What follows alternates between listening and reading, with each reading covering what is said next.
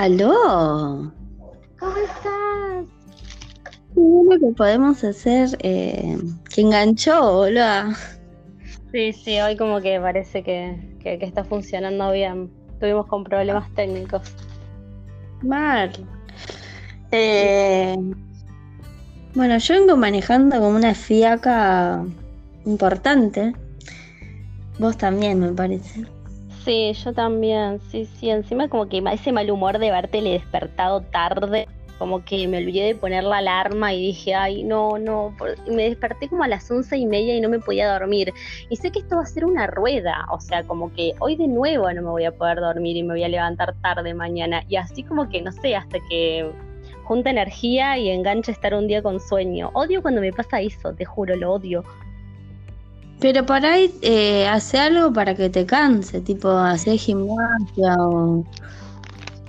Tipo, estoy cansada, ese es el problema. No es que no estoy cansada, o sea, ayer fui a Paul, me duele todo el cuerpo.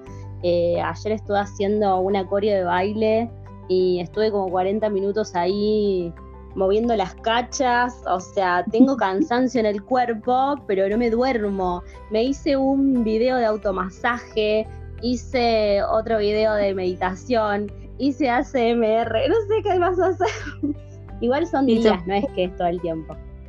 Un té de ti, porque por ahí estás pasada de rosca.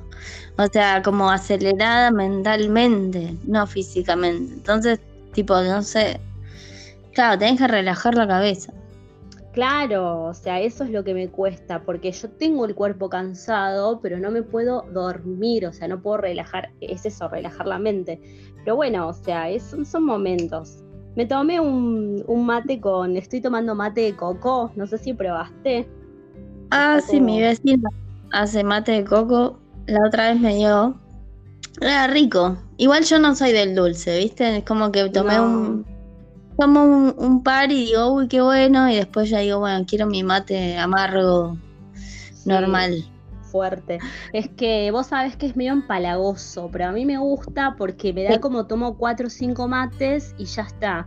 Y la yerba me, me, me, acelera mucho, mucho más que el café. Estaba con un poquito de coco, un poquito de yerba y le puse yuyo, le puse melisa como para también bajar un toque, pero no pues fuiste y te bien. no, boludo. No, sabes que no, no me hace, no me hace caer, no. Bueno, está bien. Yo igual, o sea, para mí estoy, viste que yo tengo un temita con el sueño. Ah, ¿sabes lo que pensé? Dije, bueno, voy a hacer otro. Quedará para otro capítulo sola. Eh, porque justo estaba pensando en... Viste que hay un montón de gente, nada que ver con lo que vamos a hablar hoy, pero con lo que hay un montón de gente que la jode a Ivana Nadal. Eh, y yo me, como que la otra vez estaba viendo un video que, hizo Campa, un video cortito que, que decía como que medio deliraba la gente así que habla de, de escuchar al cuerpo y qué sé yo, y namaste y bla. Y yo, como que lo que me llamó mucho la atención eran los comentarios. Eh, que decían, ay, ¿quién es el hermano de Ivana Nadal? No sé, la, la, la.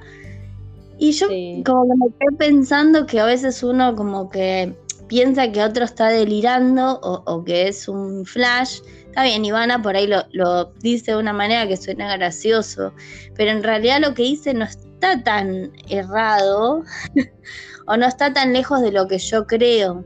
Entonces eh, dije, bueno, voy a hacer un, después voy a hacer un, un, capítulo, un episodio hablando de eh, ese tema, porque nada, como que yo al tener una historia clínica bastante amplia, em, nada, me pareció que estaba bueno para contar no para criticar ni estar a favor ni en contra de nada, sino para contar mi experiencia.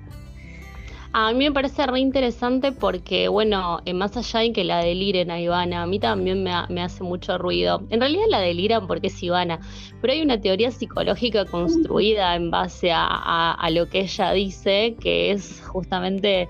Em, toda la base de la biodecodificación es eso. Bueno, por eso, por eso. Eh, me parece interesante que, que, lo veamos, o sea, ponerle, no sé, desde, desde una mirada por ahí más teórica, o porque es, es un poco así. Y lo que pasa es que, bueno, lo dijo ella y además la forma en la que lo dice, pero ahí no, no es la única que lo piensa, hay un montón de gente que, que, trabaja y que... Sí. La de la mina solamente porque por ahí lo dice de una manera que suena medio flash o media tipo droga, pero no, pero en realidad no está eh, diciendo algo que, me, que en mi opinión es eh, errado. Pero bueno, nada, me llamó la atención tanta como a partir de ese video que era un, un comentario abajo de otro como bardeando a Ivana Nadal, ¿entendés? y yo digo, ¿cómo a veces uno bardea algo que no logra comprender? Sí. Sí, me parece que van por ahí las bardeadas. Yo vi gente que la bardea que también tiene como una mirada más eh, no sé, como más holística, ponele, de las de los síntomas o, y la bardea igual, pero creo que la bardea porque es Ivana, o sea, está, no está mal lo que hice, hecho como no, no, el tema es que yo por lo que escuché, o sea, de gente que también está en, el mundo holístico, eh, como que la mina lo lleva a un extremo de que se toma muy a la ligera tal vez ciertas cosas y no las fundamenta demasiado o lo dice como muy, muy light, cuando en realidad obviamente conlleva un proceso mucho más, más profundo o más grande y como que ella tal vez lo dice muy así tipo te tiro esto sin demasiada background. Eso es lo que yo, digamos, a mí me, dijeron, yo nunca la escuché a ella directamente, pero gente que la escuchó, que está en el tema este de la terapia holística, me dijeron eso, que les molestaba específicamente eso de ella. Eh, la forma en que lo dice, no en sí lo que está diciendo. Claro. Sí, sí, es que es eso, es un cago de risa la forma en la que lo dice, porque parece, es para, parece una parodia, eh, pero ella es así, pero en realidad, o sea, está, está, está bueno, o sea, lo que dice no está mal, pero no creo que toda la gente que la bardea, bueno, no sé, porque tampoco es que que todos saben eh, de lo que está hablando. Pero bueno, además de la biodecodificación hay un montón de otras teorías que se basan justamente en leer a los síntomas como mensajes y justamente poder entender cuál es el mensaje que te está trayendo. Y siempre además em, que hay una vulnerabilidad emocional, ¿no? Para que, para que uno, eh, porque esto está estudiado igual como que, siempre tenés, si hay, si hay una, si vos ponele, tenés estrés o, o hay un montón de, aspectos que, influyen en que uno se sienta vulnerable o se sienta esté vulnerable fisiológicamente y físicamente para poder tener una enfermedad. Pero eso no quiere decir que no tomes antibióticos, que no uses, las, que no uses la medicina tradicional, que no, no sé, o sea, la idea es combinar por ahí todo lo que uno sabe para, para mejorar. Sí, tal cual. Yo igual dije, bueno, yo quería después hacer un, o sea, contar bien, porque en, mi caso, por ejemplo, la medicina tradicional no me sirvió para nada. Entonces, eh, nada, como que el approach, digamos, holístico, el approach más eh, espiritual, como que en mi caso, que no es todos los casos, obviamente, hay casos en donde sí tenés que, que recurrir a la medicina tradicional y está perfecto. Em, en mi caso no me sirvió.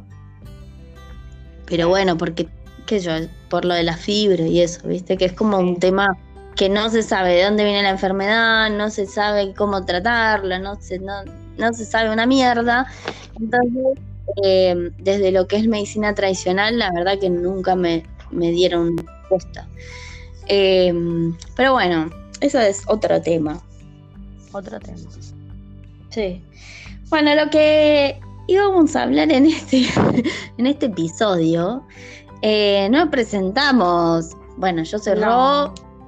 Laura. Eh, Laura, la licenciada.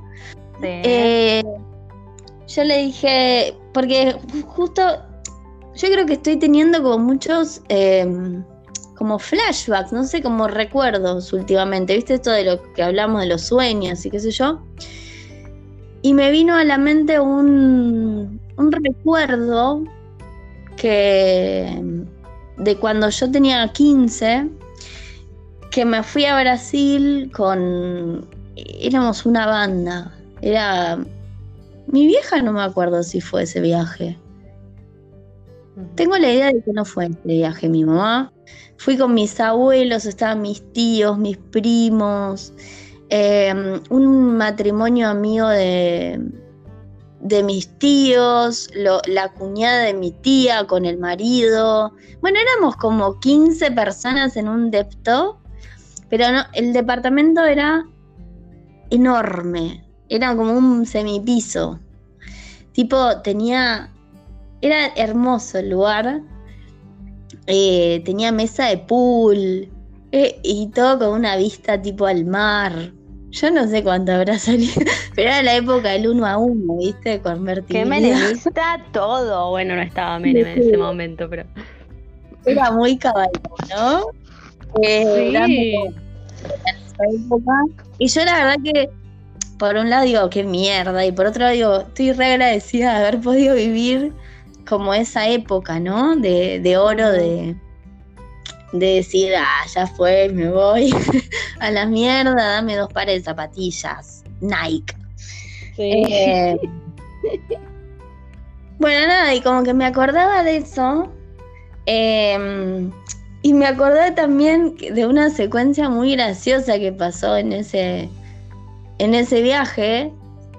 Que como que un, un día me despierto, tipo ¿Viste cuando te despertás que venís medio de resaca? Bueno, a la noche, a las noches salíamos con todos mis primos, la amiga de mi primo, yo éramos un montón. Ahí a las playitas. Em, que ahora lo pienso y digo, 15 años tenía, qué irresponsabilidad. Bueno, no importa. Em, y me despierto y había como, ¿viste cómo sentís como un viento fuerte? Y fui como al living caminando así media dormida y veo que estaba todo volando por el aire. Tipo, esto es real, ¿eh? no es un sueño, o sea, pasó en serio. Estaba todo volando por el aire, o sea, papeles, CDs, porque en esa época era CDs. Em, todas las cosas así como, como un remolino y veo a mi tío sosteniendo el ventanal, porque tenía todo, el departamento tenía un ventanal enorme, como de pared a pared, todo ventana. Y tipo, viste, como que re bizarra la situación, porque yo decía, ¿qué mierda, boludo? ¿Qué pasó? Habrá durado cinco minutos eso. Y bueno, nada, como que había habido como un temporal, un huracán, no sé qué mierda era. Pero duró nada ese, ese habrá sido 10 minutos. Pero quedó todo revuelto y la la la. Y en eso llega mi tía, bueno, mi tío tratando de poner la ventana, yo levantando con mi primo todas las cosas que estaban tiradas en el piso. Y llega mi tía y, y dice, che, no sabemos dónde está tu mamá. Le dice a mi tío, o sea, a mi abuela, Elena. Ajá. La habían perdido. ¿Pero estaban en la calle o estaban en el departamento? No, en la calle. Se ve que habían salido a pasear y en el medio de ese paseo los agarró el, temporal este, pero se habían ah. separado. Se había ido a comprar y mi tía se fue a caminar con, con la cuñada de ella. Sí. Y el rato, o sea, en esa época no había celulares como ahora, que había algunos, pero no, no es que te mando un WhatsApp. No había nada. Bueno, al rato cae mi abuela como, hola, ¿qué pasó? tipo, no se había enterado de nada. dice, no, pero no sé. Todos tipo, ay, Elena, no sé qué, la, la, la. Ni despeinada estaba Elena. No, no, Elena no se había enterado de nada, ¿entendés? Porque dice, no sé, yo fui al supermercado. no tengo idea qué pasó. Y todos tipo pensando que se había volado la vieja, se había muerto. y me amina como si nada, ¿viste? Bueno, me acordaba de la secuencia. Em, y también pensaba, ya, yo en ese viaje fue la única vez en mi vida que anduve en motos de agua, en jet ski. era como todo. Como era todo como muy exceso, ¿entendés? Claro, era mucha clase alta. Mucha clase alta, ¿viste? Pero mis la verdad que. bueno, mi abuela siempre estuvo bien. Eh, dentro de todo tenía una jubilación buena. Mis tíos eh, allá en Brasil em, les iba bien. Eh, y los amigos de mi tío también. Era toda gente guita. Em, y yo me puse a pensar cómo yo veía esa situación, independientemente de que yo estaba accediendo a eso. Sí. ahora viene la razón de la cual, por la cual estamos hablando. Em, que yo me acuerdo el hecho de ver como toda esa vida, como decir, qué bueno, qué copado todo esto, ¿no? Pero no sentirme parte de ese nivel de vida, ¿entendés? Independientemente de que era parte. E, es como algo raro, no sé cómo explicarlo. Como sentir que estás eh, de prestado pero en realidad no estaba de prestado porque, digamos, yo en, mi propia familia tenía también ese... No, no, no era que no teníamos un mal pasar, ¿entendés? Sí. Que ustedes siempre me decían, ah, vos eras la de plata porque tomaban coca y sanguchito de mía. Sí. Pero yo en ese momento no lo ve, no lo... En mi mente nunca me sentí de esa manera, ¿entendés? Eh, nunca, nunca me sentí como una persona que podía acceder a, una clase alta. No éramos clase alta, ¿no? Pero se entiende a lo que voy. Sí, que sí, en comparación a tal vez otras personas de, que yo conocía del colegio, por ejemplo, con él, Sí. Yo me haya podido ir a Brasil, estaba, no sé, en un departamento con mesa de pool y yendo en moto de esquí, era algo impensado tal vez para otras personas, ¿entendés? Claro. Eh, pero yo sentía como que eh, estaba inmersa en esa situación, viéndola desde afuera.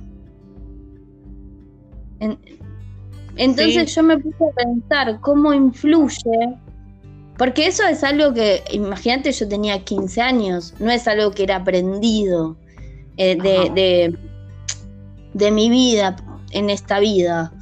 Entonces empecé a, reflexionarlo como de dónde yo saqué ese concepto eh, de que yo no podía acceder a ese nivel económico, ¿no? Entonces ahí empecé a pensar que eso como que tiene que venir algo de, del árbol familiar o algo de, lo que serían mandatos heredados o decretos heredados, eh, tal vez de vidas pasadas o de, de ancestros o lo que fuera, que a mí me hacían sentir eh, que toda esa realidad que yo estaba viviendo, que era mi realidad, en realidad no, no era algo a lo que yo podía acceder. Ajá. ¿Sí? sí, eso te iba a preguntar, si vos lo, percibías como algo de, otras vidas o lo percibías como algo que te habían enseñado eh, eh, de chica, porque por ahí te dijeron, che, o sea, te enseñaron a valorar la, la, posición económica de clase media que tenías y que podías tener lo que querías, pero no me, no me suena que fue muy así, eh, Elena, en tu vida, ponele como que, que no, no sé si... Como que había y se usaba, no es que te decía no, porque esto cuesta mucho, no. No, no, por eso es como que yo lo, en realidad tendría que haber sido una situación natural a eso, eso es ese es mi conflicto acá. Digo, toda esta vivencia, todo este recuerdo que yo tengo y que es parte de un montón de recuerdos más, ¿no? De este estilo de vida, porque no era la primera vez que yo iba a Brasil, ya había ido antes.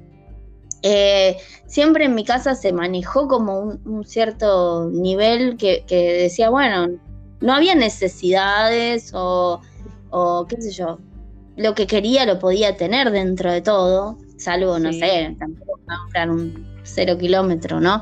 Eh, a los 15. Pero no era una clase alta, pero era una clase pudiente media. Y, y aún así, yo siempre tuve en mi mente la noción de que el derroche de guita que hacía mi abuela estaba mal, ¿entendés? Es como que era algo grabado en mí, en mi persona. Em, como que yo me acuerdo decirle, pero ¿para qué mierda compras esto? ¿O para qué gastás plata en lo otro? Todo ese concepto de, siempre de, de pensar, no, no sé si desde la falta, pero desde la de la cautela con el dinero cuando en realidad en mi casa no se vivía una necesidad de tener esa cautela. Claro, yo me eh, acuerdo que a mí me llamaba la atención eso en, en, en vos, de que, que eras como, como precavida con, con, los gastos, ponele, no eras una derrochadora, aún pudiendo hacerlo, como que tenías eh, conciencia de lo que consumías, ponele. Eh, y yo, ponele, me acuerdo que decía, che, ella que puede, no lo hace. Porque ponele, no sé, para, para, para mí o para, bueno, en ese momento que estábamos, que éramos el mismo grupo que ahora, no sé, me acuerdo de Vale, que por ahí teníamos la misma posición económica, o, Belén, que nos costaba un poco más todo. Eh, yo digo, che, ¿por qué no se la, de la despilfarra si puede o se compra la ropa que quiere, que aunque igual lo hacías, pero no era tanta la diferencia, no notaba tanta diferencia, ponele con nosotras. No, no, por eso es como que vivía una vida de, de como de limitación cuando en realidad no existía esa limitación real y siempre fui así. Entonces ahora eh, me pasa que digo, pero ¿por qué em, esa sensación? Porque en general, digamos, toda la parte de, em, siempre me moví también en círculos familiares, eh, de toda la parte de, la familia de mi vieja, eran toda gente como que estaban bien, ¿entendés? mi, mi, tía tenía un, ahí un departamento enorme en, en caballito, eh, era como todo una, un nivel de gente que tenía guita. No sé si nosotros cuando yo me acuerdo cuando yo era chica se alquilaban quintas, se hacían fiestas de Navidad de la Zamputa. Eh, y yo nunca me sentí parte de ese mundo. Claro. Entonces, hoy en día digo, ¿por qué siempre eh, digamos, si yo me hubiera sentido parte de este mundo, ¿no? Esa es mi pregunta a la que llegué con este recuerdo. Si yo me hubiera sentido parte naturalmente de ese mundo, la realidad que hubiera creado de mi vida actual, ¿sería en ese mundo o sería distinta? O la que yo creé, digamos, a partir de que yo estuve sola sin la influencia familiar, ¿no? Eh, digamos, desde el secundario, ponele, terminé el colegio, bueno, empecé a laburar a facultad y la, la, la. Que es como que te separas un poco, ¿no? Eh, todo lo que creía a partir de ahí. Si yo hubiera tenido esa mentalidad, yo siento que hubiera sido distinta mi realidad. La gente con la que hubiera salido hubiera sido distinta, ¿entendés? Sí, a mí me parece que sí yo hubiera accedido, eh, me hubiera rodeado de otro tipo de gente, me hubiera rodeado de, hubiera ido tal vez a, otros lugares eh, a comer, a salir, a, bailar o lo que fuera. ¿Entendés? Sí, sí, no, que em, sí. Y como que digo, pero entonces, a ver, no estoy disconforme con mi vida actual. Quiero aclarar eso. Porque qué sé yo, lo, lo que tengo es mío y me encanta y todo lo que quieras, pero, pero sí a veces pienso, bueno, pero si yo hubiera tenido tal vez otra mentalidad, como que sí podía acceder a una pareja distinta, tal vez de un pasar económico más, menos eh, working class, digamos, ¿no? Claro, eh, claro porque también lo tengo desde ese lado, ¿no? Desde las parejas que yo tuve siempre fueron como muy em, de, una, de un, una clase social, es feo lo que voy a decir, pero es la realidad. Eh, siempre fueron, a pesar de que yo tal vez no tenía, em, nunca, nunca tuve una necesidad económica, em, he trabajado mil cosas y qué sé yo, pero nunca estuve en una situación de, pasar, de pasarla mal o, de, de, necesidades, ¿no? Y siempre estuve con gente que tal vez está en una posición más baja que yo. Sí, pero bueno, pero eso es lo que te atrajo siempre, siempre estuviste, te viste, te viste atraída por, claro, por, por, el repartidor, boluda, pero está todo bien, pero era lo que era algo tuyo, ¿entendés? Era, era algo muy, muy subjetivo, era muy de tu personalidad. Eh, y, después cuando como que te despegaste un poco de, lo familiar, ¿no? Del círculo íntimo, fuiste más acercándote como a la parte como más popular, más social, con más conciencia de, de, clase. Yo me acuerdo que yo eh, las primeras cagadas a pedos eh, fueron tuyas en cuanto a tener conciencia eh, con un otro, ¿no? Ser empático con un otro cuando, no sé, tenía menos o... ¿En serio? Te juro, sí. Yo sí, sí, sí, toda la época en la que en la que estabas poner, no sé, en el COU, que yo todavía era media facha, recuerdo que tenía esos pensamientos y vos me decías, no, loca, pará, pero ¿quién te crees que sos vos para decir esto de otro? Mosca no sé, yo lo leí así. Eh, bueno, pero ahí cuando entré, porque cuando fui al COU como que también empecé a ver un montón de, nada, que hice las misiones en La Rioja, en Tucumán, hacíamos, eh, nada, que le íbamos a llevar a la gente que vivía ahí en, a los cartoneros y todo eso, eh, comida, ropa y la, la, la, es como que empezás tal vez a ver un montón de, de cosas distintas. Y, y, nada, y sí, por ahí generas un poco más de... ¿no? Claro. Claro, igual no puedo dejar de pensar, em, estoy leyendo el libro de Brian Weiss, Muchas vidas, muchos maestros. Eh, oh. creo que, ¿lo leíste? No, nunca leí Brian Weiss.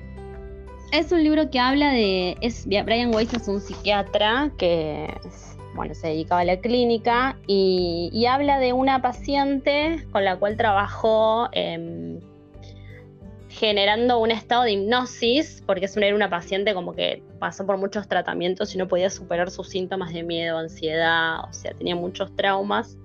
Y, mm. bueno, empezó a practicar la hipnosis con, esa paciente y, bueno, empezó a, darse cuenta que la paciente lo que hacía era relatar vidas pasadas. Y en base a esas vidas pasadas, ella eh, con lo que contaba en esas vidas y, digamos, en el momento terapéutico, en el espacio terapéutico, hablando de momentos traumáticos de otras vidas, ella podía resolver eh, todo lo que le pasaba en su, en su vida actual, de ese momento, digamos. Claro. Y, es muy interesante ver cómo eh, iba reencarnando, eh, bueno, en realidad, desde, digamos, si lo pensamos desde el presente hacia el pasado, como que, en una posición siempre eh, como inferior, ¿no? Ponele, no sé, en otras, en, en, vidas anteriores del 1500, de, no sé, siglos antes de Cristo, ponele, se moría de las enfermedades que había en el momento, eh, o era, era la sirviente de otras familias, pero no es que la chabona era, no sé, la reina de Inglaterra y de repente ahora estaba en, siendo secretaria de una oficina, ¿no? Em, entonces igual no lo termina el libro, me falta todavía una parte porque quiero ver cuál es la conclusión, pero como que creo que el, el mensaje, por lo menos hasta ahora, es que siempre hay un aprendizaje que tenés que lograr en esa vida y una vez que lo lograste, como que morís y pasas a otra vida. Em, y me suena a que es como re así, ¿no? como que lo, Para mí es real, como que cuando, cuando la persona cumple, digamos, como decís, yo como que me imagino tipo antes de encarnar, bueno, mi objetivo, haces tu lista de objetivos de esta vida y cuando la haces todos los tics, Claro, sí, sí, sí, pero, pero como que es re flashero pensar también, me parece, en en que a veces como que hay como un, como un techo, me parece, ¿no? En cada vida. Em, estoy, no quiero confundir los aspectos materiales con los emocionales o el aprendizaje que uno logra más allá de lo material. Pero, mm, pero ahora con lo que contás, ¿no sentís que hay como, como, un, como un lugar donde podés llegar en esta vida y más de ahí no vas a llegar? Y bueno, pero depende, em, yo creo que cuanto más vos, perdón, más vos identificás cuáles son esos techos que te pusiste en la vida anterior, más vas a poder superar ese techo en esta vida. Si vos sos una persona, por ejemplo, ¿no? Si yo vivo mi vida sin cuestionarme nada. Y digo, bueno, eh, yo siento esto y, creo que no puedo acceder a, nada más eh, y vivo mi vida sin cuestionarme el por qué me siento así, bueno, nada, me voy a morir en, eso. Y probablemente en la vida que viene voy a tener que vivir una situación similar que me ponga ante el mismo cuestionamiento, eh, a ver si, nada, me lo sigo cuestionando o, no me lo cuestiono y, y así constantemente, ¿no? Porque si no aprendiste nada, evidentemente, porque tenés que volver a repetirlo. Eh, pero si vos en esta vida te empezás a cuestionar, bueno, ¿cuáles son las, las, los mandatos heredados o los decretos que tal vez hizo mi tataratío eh, que me afectan en el presente o, o, mismo, bueno, las cosas que yo viví en vidas anteriores eh, que me están afectando hoy, ¿no? Claro. Pero para poder hacer ese proceso tenés que tener una evolución, porque lo que vos vivís en esta vida no está solo en esta vida. Quiere decir que tu alma en la vida anterior llegó a un cierto nivel evolutivo para que vos en esta puedas abrir ese nivel de conciencia. Claro, tal cual. Ponele, lo que yo también pienso, que es lo, lo, que le digo a mi madre siempre cuando, cuando yo le digo, yo no tengo la misma eh, no tengo la misma sensación en cuanto a la falta de cosas materiales como la tenés vos, porque por ahí vos sos una generación que viene más cerca de, em, de la época de la guerra, ¿viste? Y en la época de la guerra era como, como que era mucho más sensible la, de guerra mundial, digo, ¿no? Que era como mucho más, más, uno estaba mucho, las familias estaban más vulnerables a la falta de comida, a, pasar frío, a, no tener las necesidades básicas em, satisfechas. Em, mm. Y nosotros ya superamos eso, ya pasamos, eh, somos una generación donde sabemos eh, que no, nos va a faltar eh, esas necesidades, que vamos a poder satisfacer esas necesidades. Entonces queremos ir un poco más allá.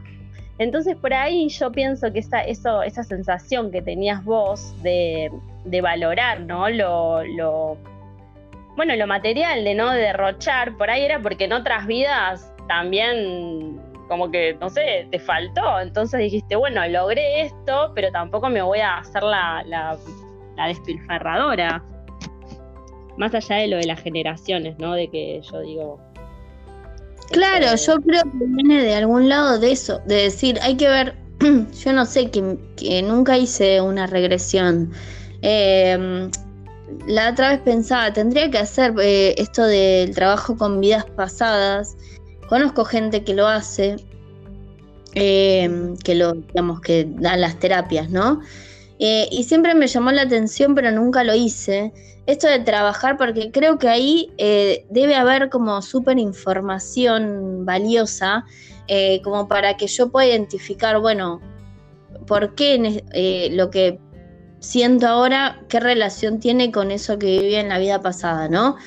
y tal vez viene por ahí, como que tal vez no sé, en una vida pasada estuve en una guerra o en una vida pasada fui, eh, qué sé yo, trabajadora básica. Eh, no sé, servidumbre o, no sé, prosti, lo que fuera. Em, pero que no era de un, de un eh, de un estatus económico alto. Entonces, más allá de que tal vez en esta vida mi realidad es otra y no tengo que trabajar de servidumbre o de prostituta o trabajadora sexual, em, hay algo como arraigado en, lo inconsciente que está como todavía em, actuando desde ese lugar. Que hace que yo en este momento, aunque tal vez podría acceder a otro tipo de cosas, me siento como... Siempre me pasó eso, como que sentí que más allá de que era mi entorno y mi, lugar y, mi vida, como que estaba descolocada de esa vida, como decir, esto no, no, no sé cómo explicarlo siquiera. Es como sentir que estás en un lugar en donde no corresponde que estés. ¿Entendés? Claro, sí, no puedo sí, No puedo, era, era esa sensación. Yo estoy como en un lugar en donde en realidad no me corresponde acceder acá.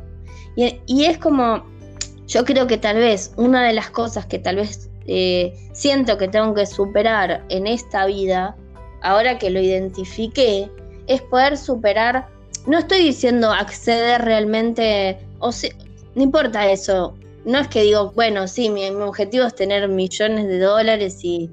No. Sino el hecho de superar la sensación de incomodidad. ¿Entendés?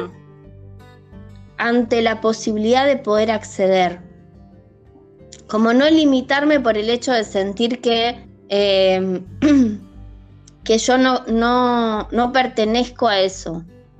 Porque en realidad es una limitación que no está puesta por el afuera, está puesta por mí adentro.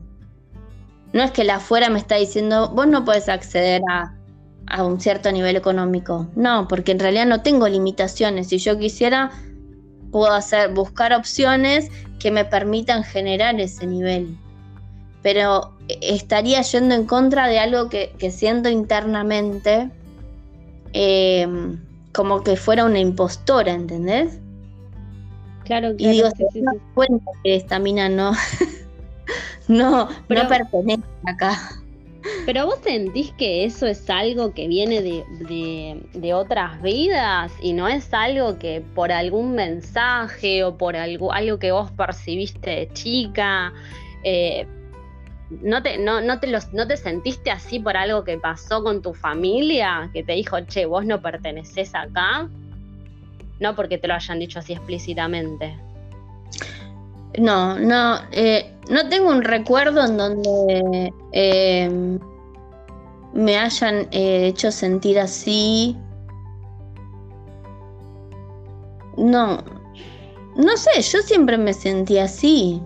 Desde chiquita me sentí así como, ay, mis primas son las que, qué sé yo,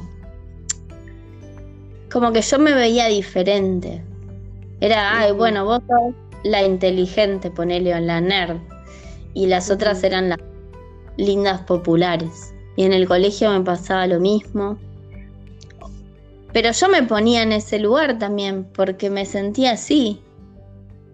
Em, y no quería decir que fuera así, claro. No, no sé, no tengo un recuerdo de que alguien me haya dicho vos acá no perteneces. Ajá. Bien, bien, bien, bien, bien. No, bien, creo que sí. Yo sabes a lo que lo asocié también. Una, eh, la otra vez lo pensaba. Em, esto de que me pasaba con las parejas, que no sé si te lo dije. Em, que lo asocié a que cuando mi mamá biológica quedó embarazada, que ella lo debe haber sentido eso.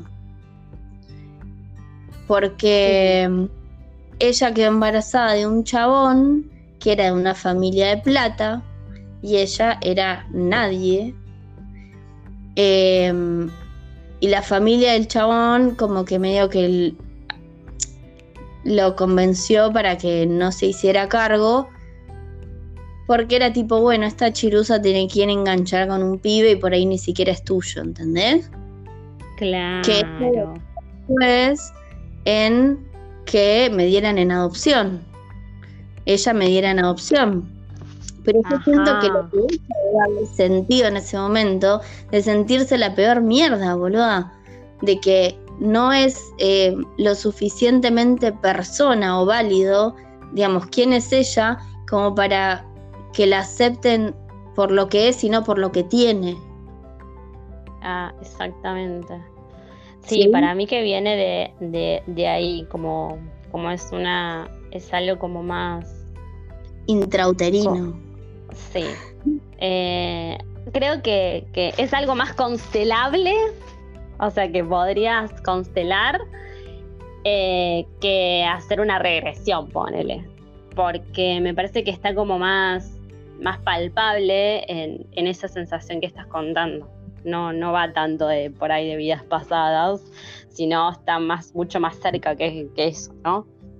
Sí, pero igual, o sea, no, hoy en día como que digo, bueno, obviamente podría constelarlo, em, pero como que lo identifico también y es como que, bueno, tengo la posibilidad de decir, bueno, sé cómo trabajarlo.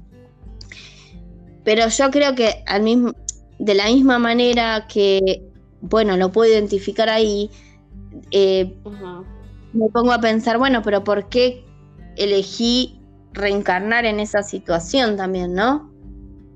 Y ahí es cuando digo, bueno, pero tiene que haber una razón que me lleve más atrás. Claro. Porque si no, en otra, no sé, haber nacido en, en otra situación distinta. Claro. Sí, sí, no, además, o sea, tus elecciones también siempre fueron muy acorde a, esa, a esa idea de eh, yo no soy de una posición económica alta, digamos, ¿no? O sea, me conformo con poco, me alcanza, no me conformo, me alcanza con poco eh, en cuanto a lo material. Eh, eso fue... Es re loco el hecho de, porque justo también lo pensaba porque el, episodio anterior que grabé, no sé si lo escuchaste, ¿no? No lo escuché. ¿Lo escuchaste? Sí. Eh, yo decía esto del privilegio, que yo siempre fui una persona muy privilegiada, de no necesitar tal vez estar constantemente trabajando porque tenía gente que me bancaba para estudiar o para hacer nada. Y como que ahí también me, hizo ese clic cuando empecé a pensar desde este lado, decir, bueno, yo tengo la conciencia de, ese privilegio, tengo la conciencia de, mi, de mis capacidades económicas, pero aún así en el fondo siempre está esa vocecita que, te, que me dice, y es lo que te decía ayer, esto de no vuelvas para atrás por el miedo a la falta. Ajá. ¿Pero vos te sentís incómoda con eso? sí, me siento incómoda. Es algo que se. Es algo que siento que esa sensación de, mm, de vértigo, por decirlo de una manera, eh, infundado, eh, me limita. No, no es algo que me limite por mucho tiempo, porque al reconocerlo, lo mismo que decía antes, yo al poder reconocerlo puedo decir, no, esto no es real. Es un miedo que no es real. ¿Entendés? Claro. Pero lo que yo decía era cómo eh, esas cosas que no son propias eh, te condicionan si no las sabes reconocer. Esa es lo que yo, mi conclusión de todo esto fue eso. Digo, yo ahora lo puedo reconocer, pero ¿cómo afecta a una persona toda esta historia que no lo sabe reconocer y vive su vida eh, pensando que esos mandatos o esos decretos son propios cuando en realidad no son propios? Ah, sí, obvio, es dolorosísimo, por eso eh, eh, vayan a terapia. porque, porque es, es Sí, es como que es una limitación, es eh, que no te deja, además, no solo, por ahí sí te deja avanzar, yo lo que percibo es que también tengo un montón de, esos mandatos, em, lo, que siento es que avanzo, pero con muchas dificultades y, poniendo mucha más eh, energía de la que por ahí tendría que poner si no tuviera todas estas cosas, porque aunque uno se dé cuenta, vos puedes darte cuenta, podés reconocerlo, podés hacerlos conscientes, pero las emociones las seguís teniendo, esa emoción de no pertenecer o, esa sensación de miedo, de avanzar, de progresar. Y, y, aún así tenés que seguir adelante, entonces como que decís, bueno, eh, lo reconozco, pero después también hay que saber qué hacer con eso que reconoces y, ser consciente de que eso va a estar por ahí, no, sé si decirlo toda la vida, pero, pero que, te va a pasar y que vas a tener que luchar con eso cada vez que surja. El tema es, bueno, saber cómo luchar con eso y, y aún así, nada, seguir adelante. Pero yo te pregunto, ¿no creo que ¿Vos crees que esas, esos mandatos te limitaron a tomar decisiones para poder estar en una, no sé, como estamos hablando de, esto de la posición económica, digamos, en, aceptar querer tener más, digamos? ¿Se eh, entiende lo que digo? Yo creo que sí. Yo creo que sí. Porque porque me limitaron a la hora de, diagramar las personas que entraban en mi vida, las oportunidades que entraban en mi vida y a las cuales yo podía acceder. es como, ponele, em, que no lo veo, o sea, no es algo negativo porque en realidad em, yo creo que, bueno, nada, vivimos la vida que tenemos que vivir y, todo se da como se tiene que dar, ¿no? Em, pero sí creo que si yo hubiera tenido otra mentalidad, eh, me hubiera, claramente me hubiera rodeado de otra gente y hubiera visto otras posibilidades y hubiera tenido otros contactos y hubiera hecho otras cosas. Eh, no quiere decir que sea mejor o peor, digo que es eh, algo distinto. Pero ponele, mismo cuando nosotros ponele nos, juntamos con. Ah, ¿sabes que hablé con Pato? Pato me habla. Oh. Todos los años, es, creo que es la única persona que todos los años me dice feliz cumpleaños, boludo, que hace mil que no lo veo. Oh. Pero siempre. Eh, y, y me dijo que está acá porque está comiendo. ¿Qué estás haciendo? ¿Estás comiendo? No, no, no, no. Ah, pues estabas moviendo. Ruido? Sí. Ay, ay, eh, no, Bueno, nada, y que me dijo que estaba acá porque estaba con esto de la pandemia, no puedo volver a viajar. Pero ponele, cuando nosotros nos juntamos con Pato, era una realidad muy distinta es como, como era un mundo completamente distinto. Y había como una sensación de decir, este es tu mundo, que, tenía una casa con pileta, ponele, ¿entendés? No es algo tan descabellado, pero es como que nosotros lo veíamos como este es un mundo al que nosotros no accedemos.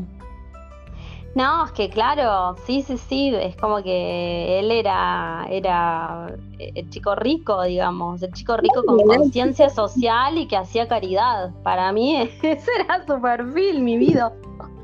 Pero además después, ponele, él, habiendo crecido pensando que esto estaba, era para él, ¿qué hizo? Fue, viajó por el mundo, vivió en todos lados. Entonces él moldeó su, lo tomo como ejemplo porque es muy claro.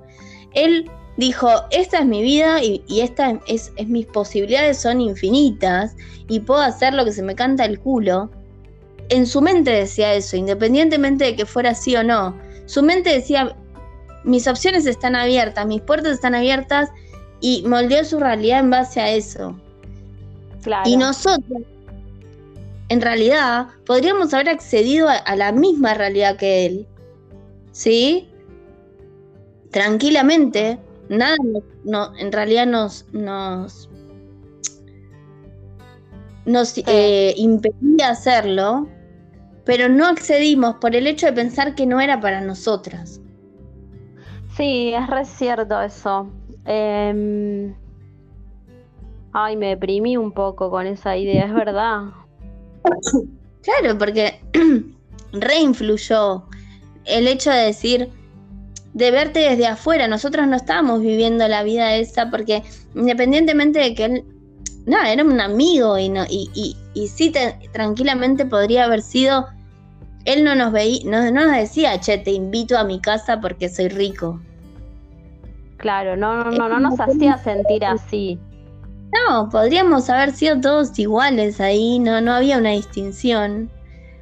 Pero nosotros en nuestra mente sí hacíamos esa distinción. Y él no.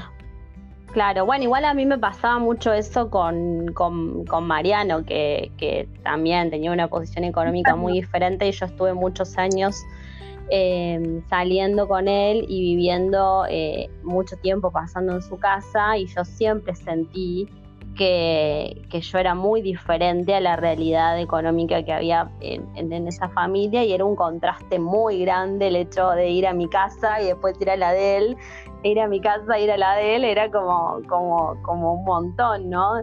Em, estoy pensando. Claro, pero vos pensá ahora, ponele, ¿no? Laura hoy. Tranquilamente, vos puedes crear, porque vos lo ves como Mariano, bueno, no, no lo veas como Laura adolescente, miralo como si vos fueras Lili, que es la mamá de Mariano, ¿no? Vos podrías crear una vida para vos hoy en día con las posibilidades que vos tenés. De tener una casa así, el chalet con la pileta y el parque, y el perro, y nada, y la, el modelo, ¿no? Claro, pero no, eh, no sé si elijo eso va, no sé si me interesa. Porque si me hubiera interesado, me hubiera quedado ahí, digamos. Bueno, pero no lo digo por. Pero no te quedaste ahí porque no te no le elegiste a él. No, claro, no te ponele. Pero la, la casa de tu novio. No, no, no, pero me refiero quedado ahí en ese lugar, en esa postura, eh, eh, priorizando, eh, no sé, bueno, además de que era otras cosas, ponele, tendré que haber priorizado, no sé, marido, familia, casamiento, hijos, ponele, ¿no? Nada que ver igual, porque, porque no, no se, no se dio así, tampoco era lo que quería en ese momento ni ahora.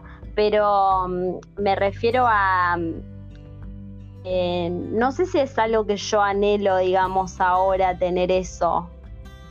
Sí, llega, poder tener un sueldo, llegar a fin de mes y que, bueno, más o menos pueda pagar las cosas que tengo ganas de pagar. Pero, ¿a vos te gustaría tener una casa tipo, no sé, grande con pileta en un country? No, los country no son lo mío, pero. Em, pero sí me gustaría tener una casa más, con una habitación más, por lo menos. Eh, y con un parque y una pelo pincho, pero tener algo de verde. Vos porque en tu casa tenés verde, pero no es tu casa. No, no, no, no, Eso es a lo que voy. Hecho de tener, el, porque ponele vos en tu caso podés decir, bueno, sí, yo puedo acceder a, a trabajar de lo que estudié, a comprarme mi casa, como quieras que sea tu casa, no tiene que ser un chalet, em, pero que sea tuya, eh, y, como a, planear tu vida en un cierto nivel, en donde no tengas que pasar necesidad. Sí, sí, la, verdad es que sí, eso sí lo, lo siento, o sea, eh, ponele em, sí me, sí, me gustaría, no sé, el otro día estaba hablando con, una amiga por esto de, que está re difícil de arrancar en la profesión y que la vamos a tener que recontra remar y que eh, yo le decía, mi amiga tiene la misma edad que yo y yo le decía que tengo eh, encima como casi más de 15 años de, de trabajo, de trabajo en cosas que por ahí algunas veces me gustaban y otras veces no me gustaban tanto y que ya no estaba con la energía y la motivación de, empezar de cero, ¿entendés? Aunque sea en mi profesión.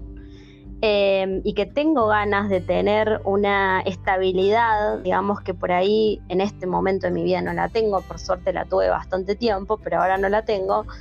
o, sí la tengo, pero, pero bueno, necesito un trabajo, digamos, porque no es que me falta nada, pero... Em, y me perdí a qué iba esto.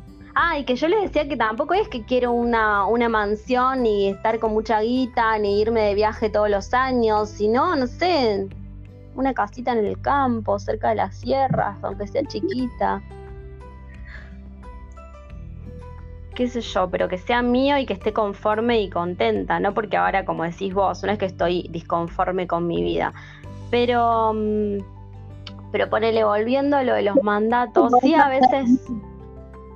¿Qué? Podés hacer, que digo que sabes que podés hacer más. Y el hecho ya de poder hacer más, ponele, para nosotras, em, el hecho de pensar solamente, el hecho de que puedo tener mi casa propia, por ejemplo, em, es más de lo que tal vez hizo tu vieja. Claro. Digo, en el sentido de, de em, ponele, mi mamá nunca tuvo su casa propia hasta después de grande, ya de grande la tuvo, porque fue cuando cobró la indemnización y la la la que se compró el departamento. Pero vivió toda su vida con mi abuela. Claro. Eh, y en realidad, yo lo que siempre pienso es, por ejemplo, en ese caso, mi vieja em, no tenía un mal sueldo, no tenía un mal trabajo. Trabajó 30 años en el mismo lugar. Tranquilamente podría haber dicho, che, me pago en cuotas una casa. Y no lo hizo. Sí, pero me parece que no era lo que ella quería, por eso había otras cosas que estaban ahí eh, obstaculizando esa independización, digamos, esa separación, esa exogamia. Eh, no era solamente la parte económica. No, no, no era solamente la parte económica. Pero bueno, nada, es como que digo, bueno, pero el tema es ese, ver como que analizo toda esa información y digo, bueno, independientemente de que vos elijas, ¿no? Bueno, no quiero la mansión, está perfecto, nadie, no estoy diciendo que está bien la mansión y está mal la choza en Calamuchita, ¿no? Son diferentes cosas y, está perfecto. Em, el hecho de que yo me cuestiono es no limitarme por el hecho de sentir que no puedo acceder independientemente de que sea lo que quiero o no quiero. ¿Sí? Es como el concepto de que en mi mente no se ponga un límite por la falta de pertenencia. Sí, eso es re importante. Sí, sí, sí, sí, eso es lo que me parece que es, hay claro, cuando yo tengo ese límite, después tengo la posibilidad de elegir digamos, sacando el límite, ¿puedo tener la mansión o puedo tener un chalecito? No importa, o un departamento de un ambiente, no me interesa, pero tengo la posibilidad de elegir. Cuando vos tenés la, limitación en la mente, no puedes elegir. Accedes a lo mínimo que te presenta la vida. Obvio. Eso es Sí, por eso por eso me parece que es, importante, como, como decías antes, por lo menos ser consciente de cuáles son esas limitaciones y esos techos que vos te pones eh, por estas cuestiones de, de, mandato, ya sean heredados o de otras vidas o como mierda quiera llamarlo. Eh, y bueno, y poder sí, ir, ir como, como más allá de eso, ¿no? O por lo menos, aunque sea con dificultades, eh, hacerlo igual, o sea, ir igual, progresar igual, ir para donde vos querés. Em, sí, es re así. Es re así. sí. No llegamos a ninguna solución. Bueno, creo que es importante las constelaciones para este tema. Eh, y bueno, no, sé qué otra cosa. Lo de la terapia de regresión, no sé, no conozco mucho eso. No, no. Mi idea tampoco era. Creo que no hay una conclusión eh, única en este tema, porque hay muchas herramientas para trabajarlo. Eh, y además, cada persona va a estar viviendo. Eh, no desde el. Espera. perdón, estoy con una tos. Eh, no es COVID, chicos, es moco. Eh, digo que no, em, como nosotros ahora lo estamos hablando tal vez desde el punto de vista económico, eh, puede haber un montón de, de, restricciones o mandatos desde otro lado, desde lo emocional, desde, qué sé yo, de la gente que dice no puedo mostrar mis emociones, porque independientemente tal vez a, alguien le pasa eso, que dice, me cuesta, eh, qué sé yo, hablar en público, me cuesta decir lo que, me, lo que siento o lo que pienso, cuando en realidad el entorno no me pide nada, pero yo siento eso. Em, ahora lo hablamos mucho del punto de vista económico porque es algo que, nada, yo reflexioné a partir de mi, mi, mi situación, mi experiencia. Sí pero digamos que los mandatos o los decretos pueden aparecer en cualquier aspecto de la vida.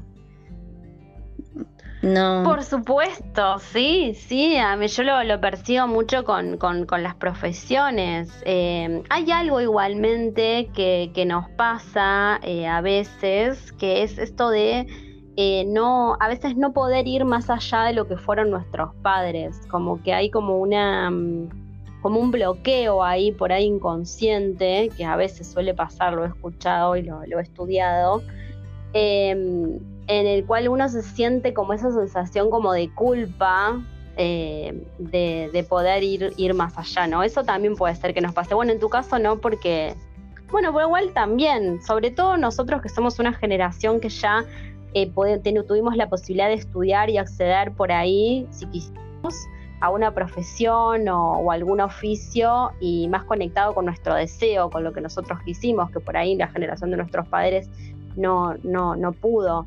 Entonces, por lo menos yo lo percibo, lo, lo, vivo yo y también gente en mi, en mi contexto que le pasó lo mismo, que como que por ahí no se siente, le cuesta ponerle a dar ese paso. A mí me pasa que me cuesta dar ese paso a decir, bueno, estoy feliz con mi profesión, con mi trabajo, porque es algo que no sé cómo hacer, no sé cómo, cómo practicar, digamos, ¿no? Es algo que tengo que aprender.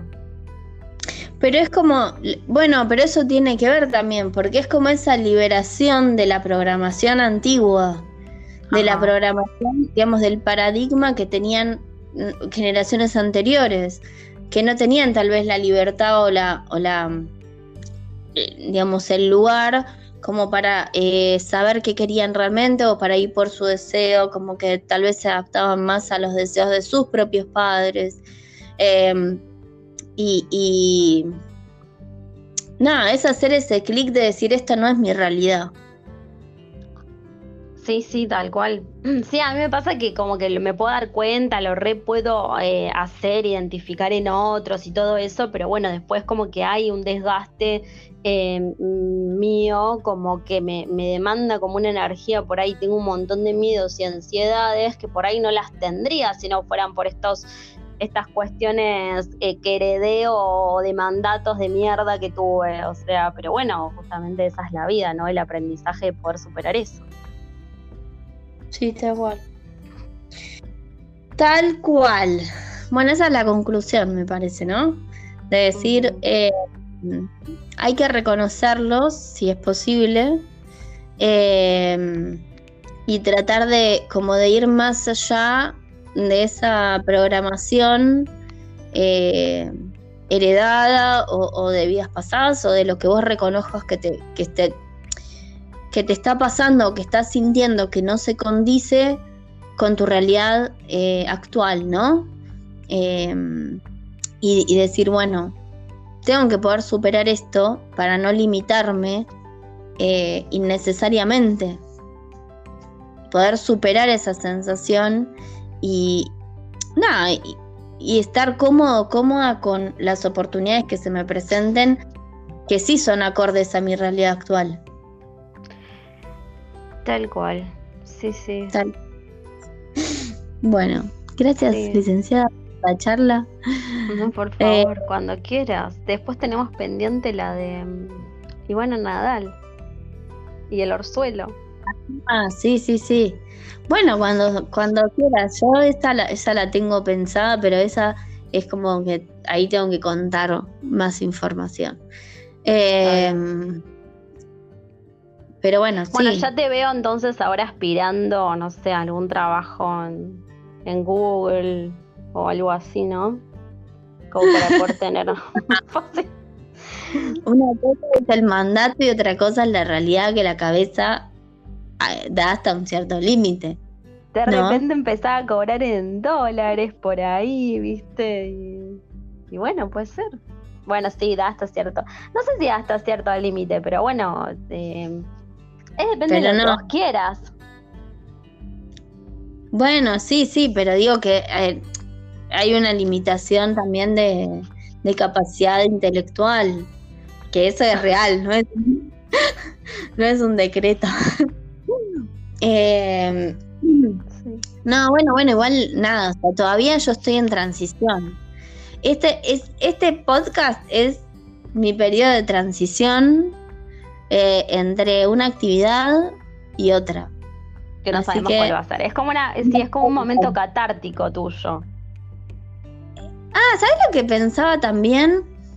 Nada que, bueno, igual nada, no tenemos un límite de tiempo acá, ¿no? Pero em, estaba pensando ayer, porque estaba, yo estaba leyendo un libro. No sé si viste la, el, estado que puse en, ¿Cómo se llama esta mierda? En WhatsApp. Em, Ay, no. Bueno, era una página, un, un, extracto pequeño de un libro que estaba leyendo que se llama Aurora Burning que es la segunda parte en realidad de, una... Son tres libros, este es el segundo. Nada, es una historia de fantástica, del espacio y qué sé yo. Pero en una... La minita, la, protagonista del libro, en una parte hace como todo un training, ¿no? Porque la mina, bueno, es, es, como que ella tiene como el propósito, tiene que salvar a la galaxia, bueno, bla. no importa. El tema es que a mí me quedó esto de que en un momento el maestro, digamos, que le estaba enseñando, ¿no? Eh, cómo controlar sus poderes, le decía que para poder llegar a quien es hoy, hoy en día, para poder convertirte en quien sos, tenés que poder quemar quién eras. Todo lo que te ata al pasado. Em, y como que me quedó resonando eso en la cabeza, de decir, a mí me pasa mucho eso de que cada vez eh, que, empiezo una nueva etapa, yo siento que necesito quemar todo lo que me ata a la etapa anterior. Como que siento que las cosas que hice, como que no puedo tomar un rol nuevo si estoy todavía pensando que soy lo que era antes, ¿entendés? Sí. Por eso es que también cuando me preguntaron lo de las lecturas, digo no, porque eso ya no es más lo que yo soy hoy. Independientemente de que lo puedo seguir haciendo, no es que no. Pero si yo sigo haciendo eso, sigo estando en un personaje o en una función que ya no es la actual. Bueno, ¿pensaste en hacer el ritual de, de quemar, en un, poner en un papelito, escribir las cosas que vos ya crees que no sos? Y. Sí, lo he hecho. En general, eso lo hago para tipo las lunas llenas, que es como los ciclo. Em, pero lo hago más. Esto es más conceptual. No, no, no. No necesito quemar el papelito. Ajá. E, es como más el hecho de. De pensar. Hay una carta, por ejemplo, en el, en el oráculo del Mystical Shaman, Em, que a mí me re gusta porque es como que lo que te plantea es, si vos te despertaras hoy, ¿no? Eh, sin saber nada de tu historia, no, sin saber, digamos, sin saber cuál es la historia que te contás de por qué vos sos así hoy, ¿qué harías? Y es como que yo cada tanto hago ese ejercicio de decir, si no me acordara de mi vida, de lo que hice, qué es lo que haría hoy. ¿Entendés?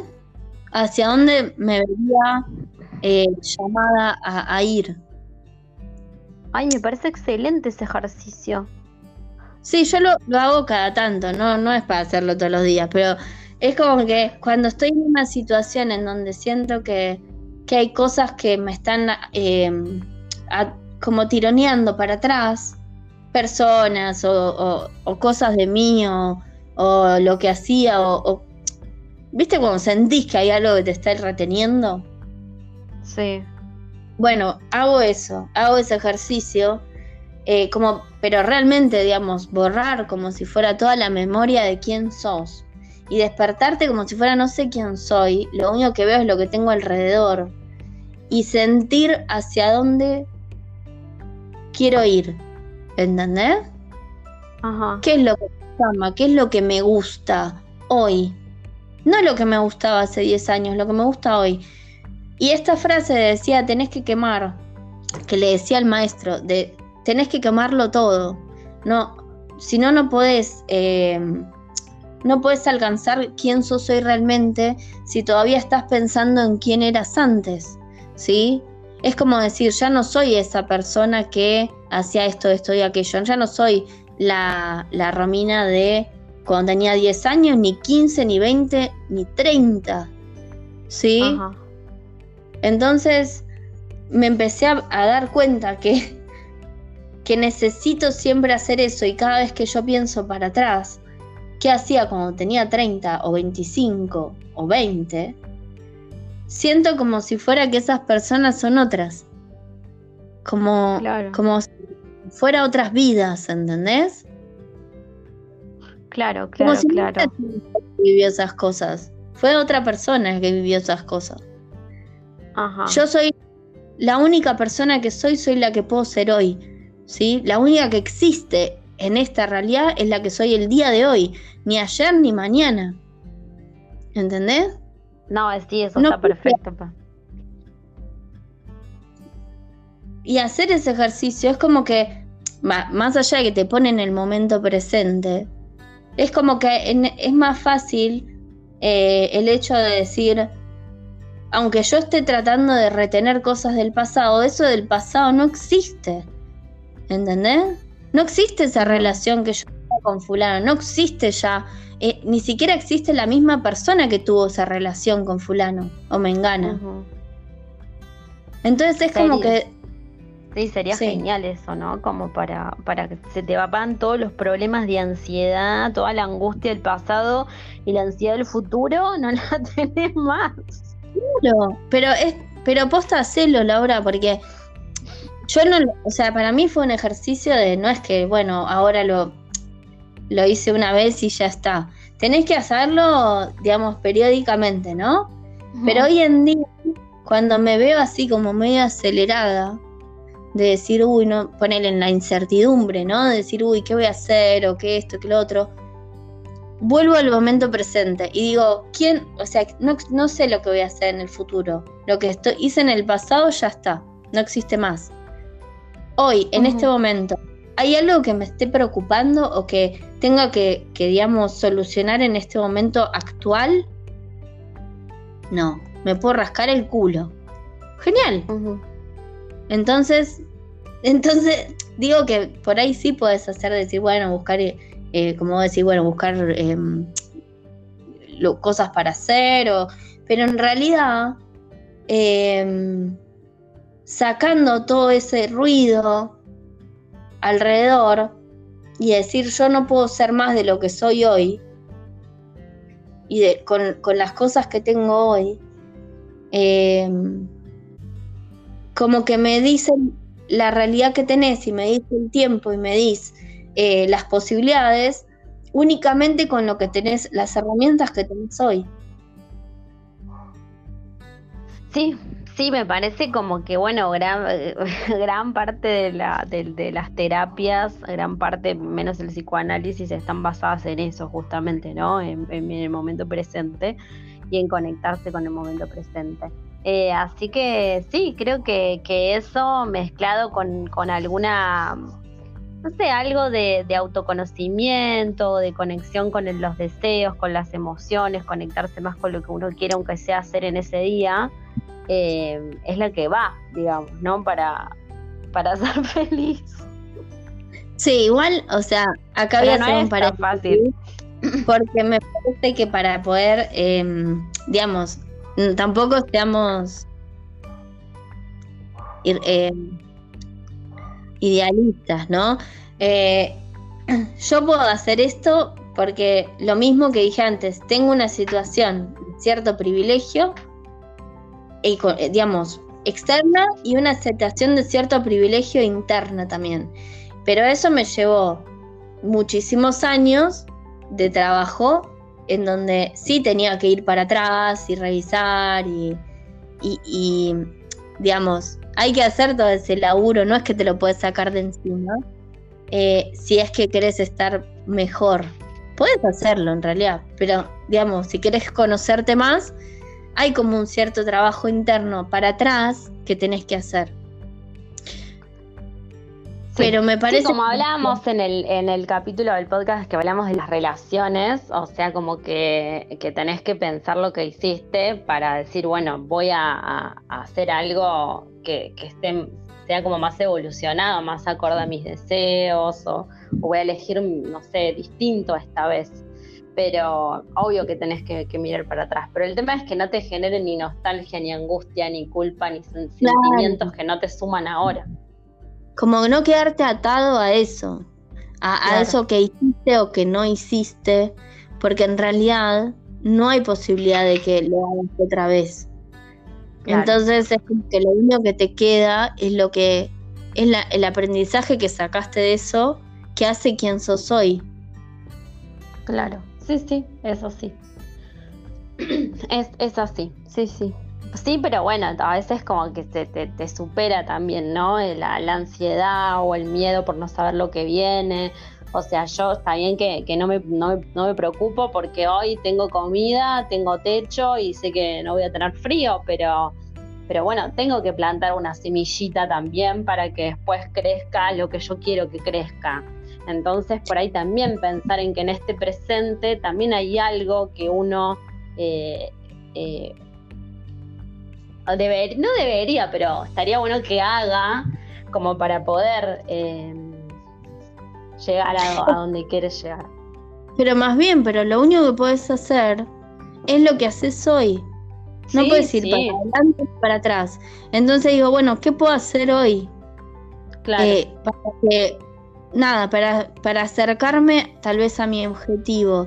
Pero no es lo mismo hacer eso, esa, lo que vos decís, plantar esa semillita desde un estado mental de tranquilidad eh, y, de, y, de, decir va a estar todo bien, que, que, hacer, que plantar esa semilla desde la desesperación o desde la incertidumbre o desde la ansiedad.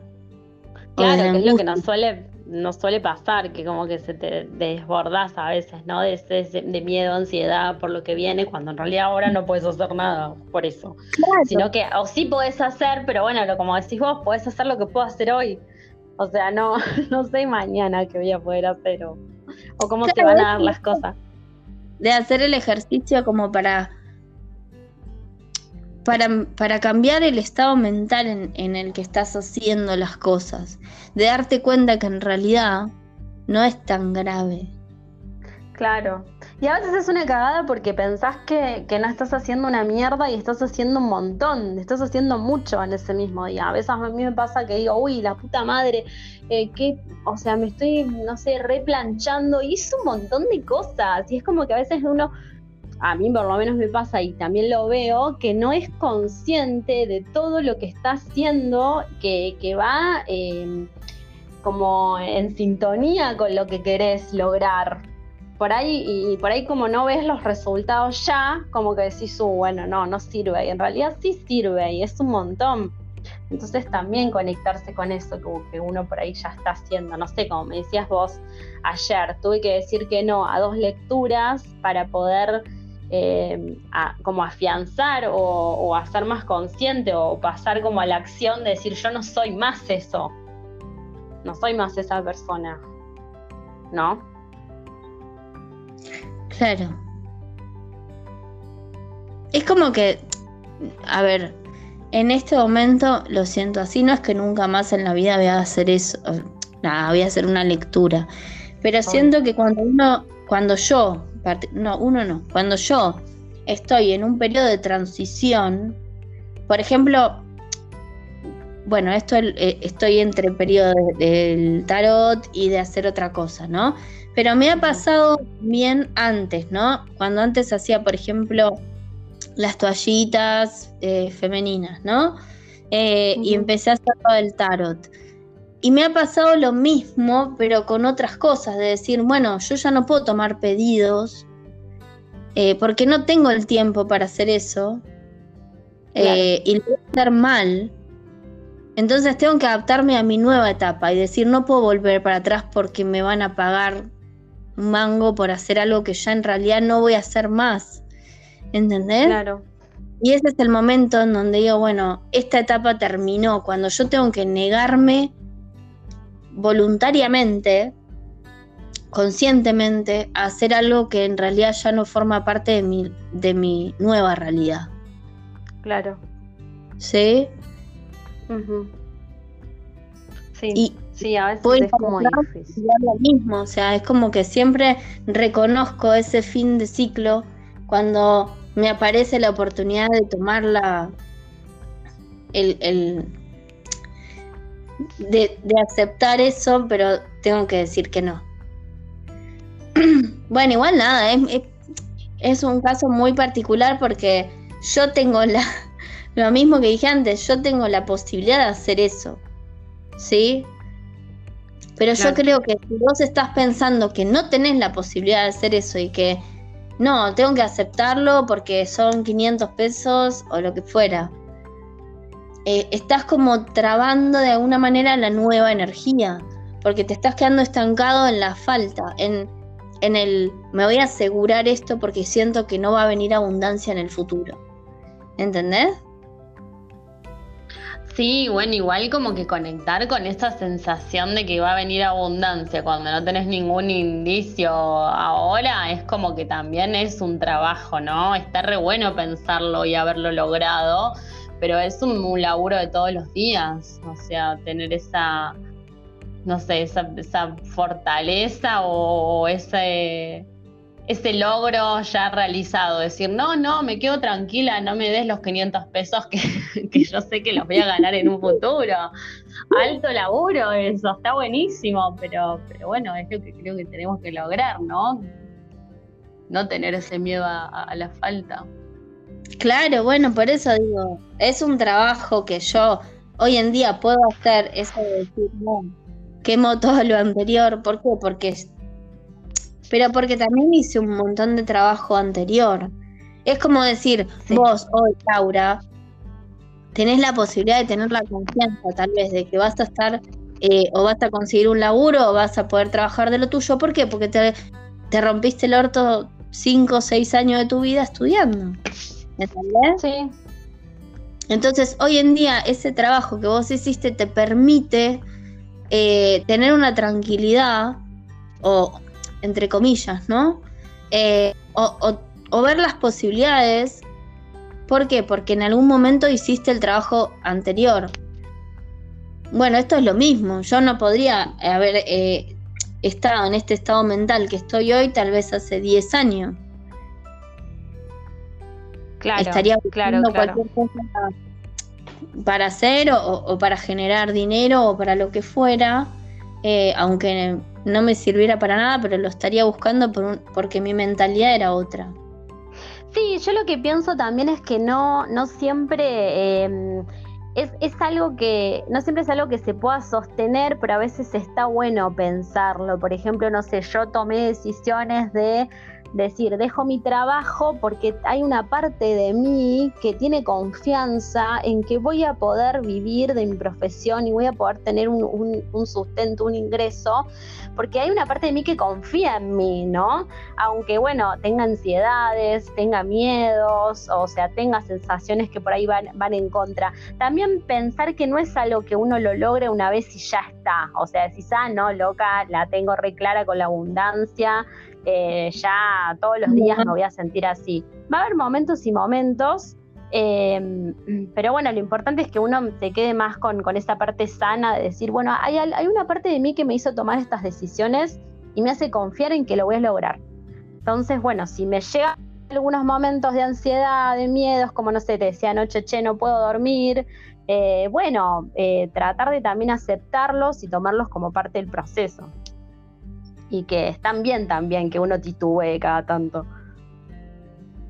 Sí, obvio. Bueno, que es por la razón por la cual estamos empezamos a hablar hoy. O sea, es lo, es lo mismo volver al principio, de decir, a pesar de que tengo un montón de años encima de trabajo y de reflexión y la la la y la la la y que me permiten hoy tener un cierto, como una cierta tranquilidad o, confianza en, este proceso y la la la o lo que va a pasar, igualmente, eh, nada, sigo descubriendo eh, como cosas que me hacen volver a tener ese pensamiento de falta. Eh, y a seguir trabajándolo y a decir, bueno, pero ahora lo reconozco más fácil o ahora lo puedo ver eh, más rápido tal vez y poder decir, bueno, ¿qué me pasa? ¿Qué no me pasa? ¿Qué siento? ¿Qué no? ¿Entendés? Claro. Eh, pero no quiere decir que obviamente siempre vas a tener loops de decir, bueno, tengo que volver a trabajarlo y volver a trabajarlo y volver a sentir esa ansiedad y volver a sentir ese miedo y volver a, a, verme en situaciones en donde se me presenta la opción de, de actuar desde una conciencia o de otra. Claro. ¿No? Porque esa es la, la, la conclusión, es esa, siempre estás constantemente siendo testeado entre comillas, ¿no? De decir, ah, bueno, vos te crees que estás re bien y la, la, y ahí viene como se presenta el obstáculo, ¿no? Claro. Algo la duda. ¿Para qué? Para ver cómo vos reaccionás ante eso. Que es lo mismo que pasa cuando decís, bueno, yo creo que en, una en mis relaciones aprendí esto y lo otro, y después viene el estímulo, no sé, una persona nueva, bueno, y se presenta no, tal vez situaciones similares para qué, para ver cómo vos reaccionás y para ver si realmente aprendiste eso o no, o tenés que repetir la lección, ¿no? Sí, así es, así es, es como que es un trabajo constante y, bueno, y está, está bueno que así sea porque no, no es listo, ah, lo logré, ya está, me olvido. No, no, no, no. no. Es todos los días hacer lo mismo eh, y, y, despertarte y hacer, digamos, decirte el mismo, lo mismo y, digamos, no, no, no, va, no sé, yo siento que no termina nunca. Hay cosas que, que las tienes que trabajar diariamente. Diariamente. Tal cual, es así. Bueno, esa puede ser nuestra, nuestra conclusión. El trabajo diario de los mandatos y, de reconocer esas limitaciones que tenemos, ¿no? Mm. Sí. Hay que trabajar diariamente. Bueno, em, una hora y media estuvimos hablando, pero bueno, yo creo que si alguien escucha esto, gracias, porque una hora y media Es un montón. Ponele musiquita que al otro no le pusiste y, y me gusta me cómo queda. No, a mí me gusta sin musiquita de fondo. Ay, bueno, bueno. Sin musiquita. Eh, bueno, ahora a ver cómo queda. Em, así que bueno, eh, gracias Lau. Espero que em, nada, que, que, que, podamos arreglar para hacer otro. Eh, avísame. Y bueno, y gracias a la gente que escuchó a alguien esto, ¿vale? Por ahí lo escucha. Sí, sí, yo creo eh, que uno o dos oyentes vamos a tener, escuchantes, seguro. No, no sé si más, pero uno o dos. Bueno, no sé, al que le sirva le va a llegar eh, y confía en eso. Que el universo le va a llegar esta información. Exactamente, dale. Un beso grande. Me gusta y, idea. Y gracias por, por. Un beso. Gracias a vos. Besito. Chao.